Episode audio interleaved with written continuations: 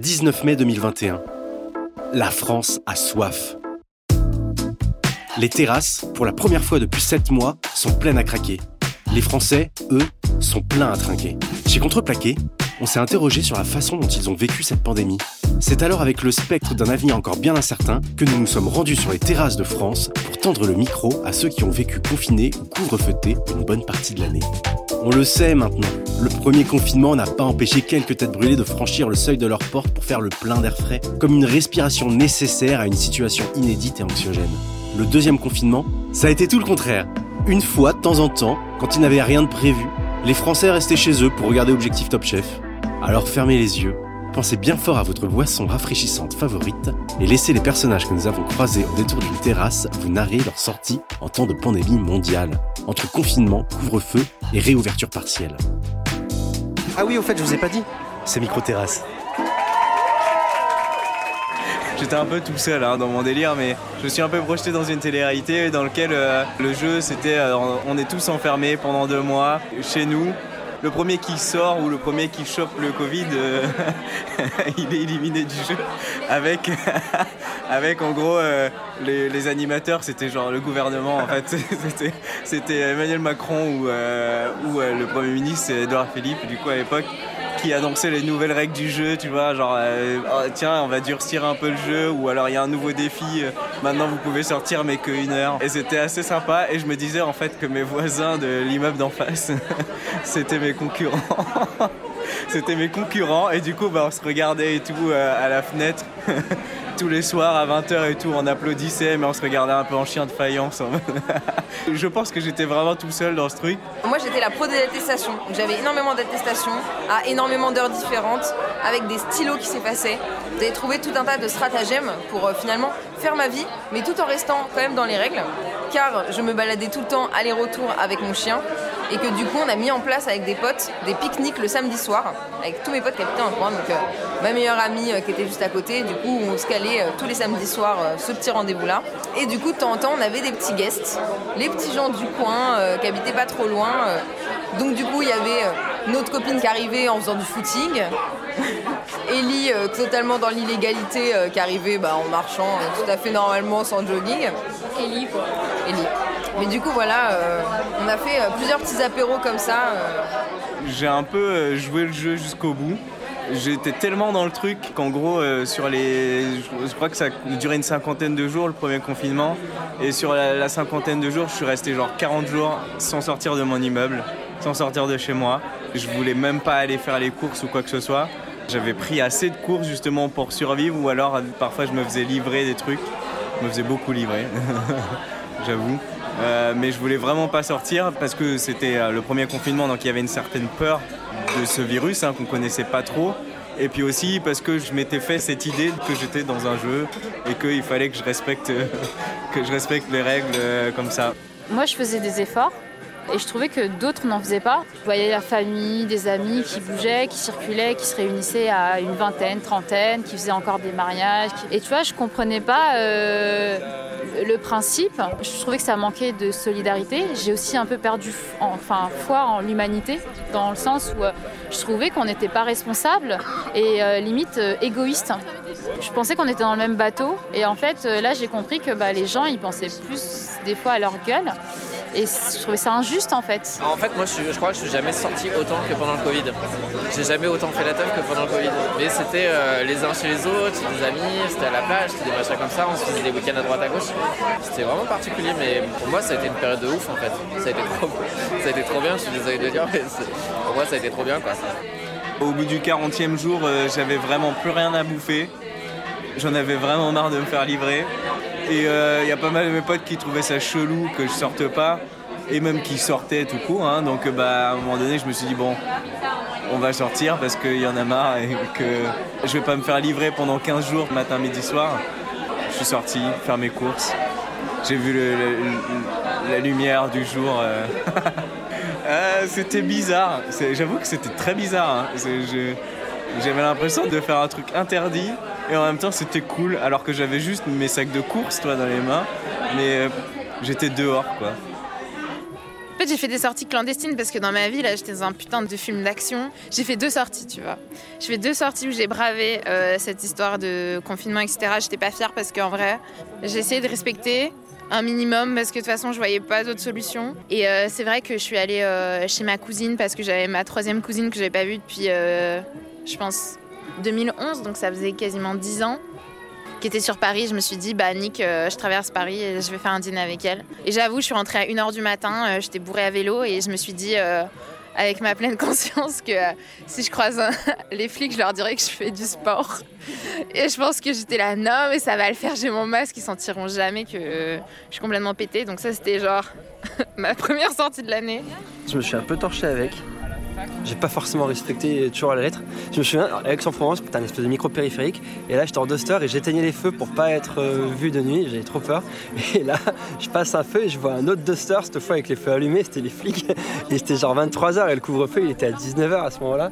Et donc, j'étais en PLS absolu. Et donc, je me mets à rouler, mais à la balle. Enfin, je commençais à essayer de me barrer dans des rues pour me garer. Et je me pose et tout, puis eux, bah, ils en ont rien à foutre en fait parce qu'il y a plein de gens qui bossent. Et la deuxième, euh, j'ai fait l'anniversaire d'un pote et ouais, j'avoue, je suis rentrée pareil à 1h du mat et euh, j'ai croisé genre trois bagnoles de flics. À un moment, j'étais en pleine montée à vélo et là, il y a vraiment genre un fourgon arrêté, il y a huit flics dehors. Genre, il y a deux rues, c'est des impasses, tu vois, et je suis à vélo comme ça. Et je suis en train de rentrer, je suis là, oh putain, c'est pour moi. Et du coup, ils me regardent, j'y regarde. Et je pouvais pas les éviter, j'étais là. Tant pis, j'avance et j'avance et je garde mon vélo genre 100 mètres à côté d'eux, j'étais là, vite, vite, vite, j'accroche mon cadenas et tout, comme ça ils ont pas le temps de venir me voir.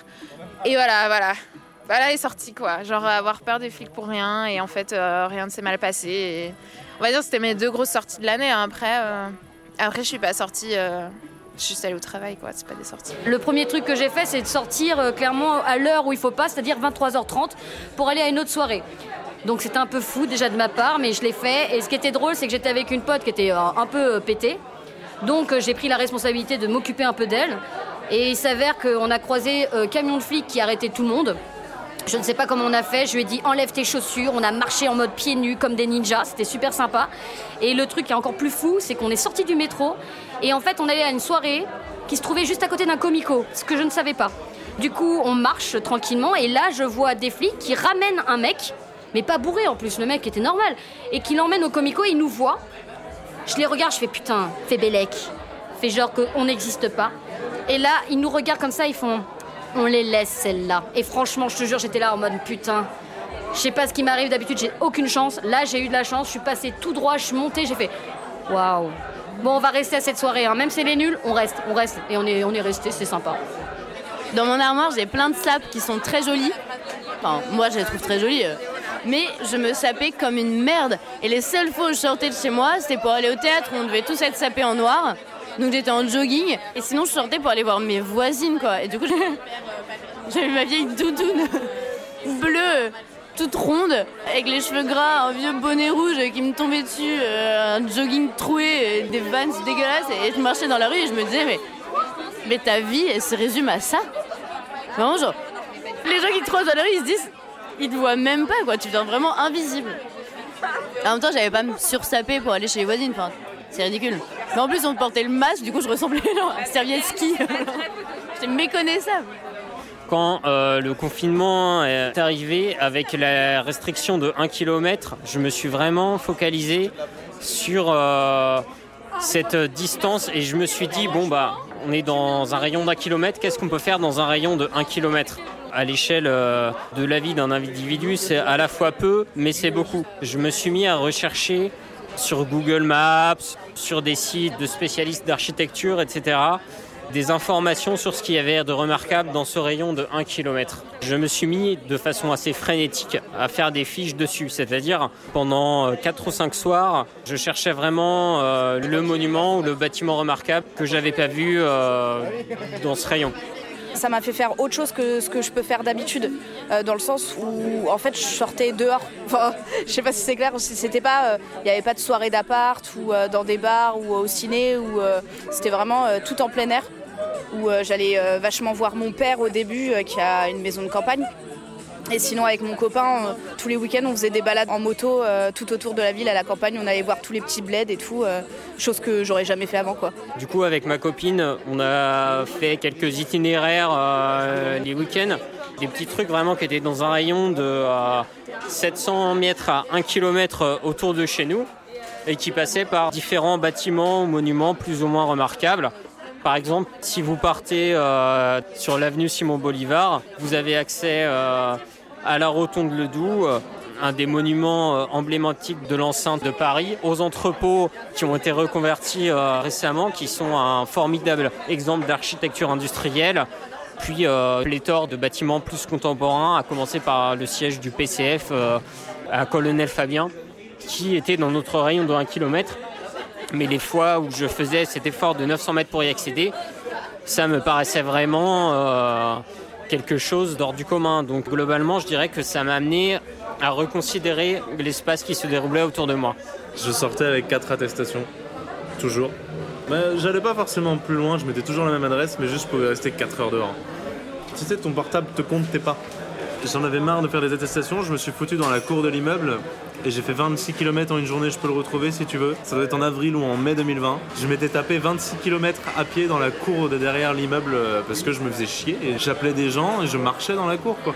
je devenais euh, taré. Ah non, non, c'était pas très grand.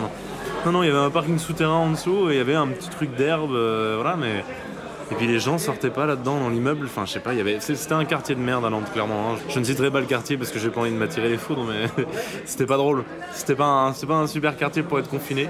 Je sais pas s'il y avait de bons quartiers pour être confiné, à vrai dire. J'ai grandi dans un monde où euh, l'environnement immédiat paraissait euh, d'ores et déjà acquis. Il n'en est rien. Le monde qui nous environne est le fruit de millénaires d'histoire. C'est vraiment le confinement qui m'a amené à m'interroger sur le monde qui m'entoure au moment où ce monde a été réduit. Merci à toutes les personnes qui nous ont fait confiance et qui se sont confiées à nous ces derniers mois. Microterrasse est une série contreplaquée réalisée par François Lamy, Léa Razi et Théophile Massard. Propos recueillis et édito par François Lamy et Léa Razi.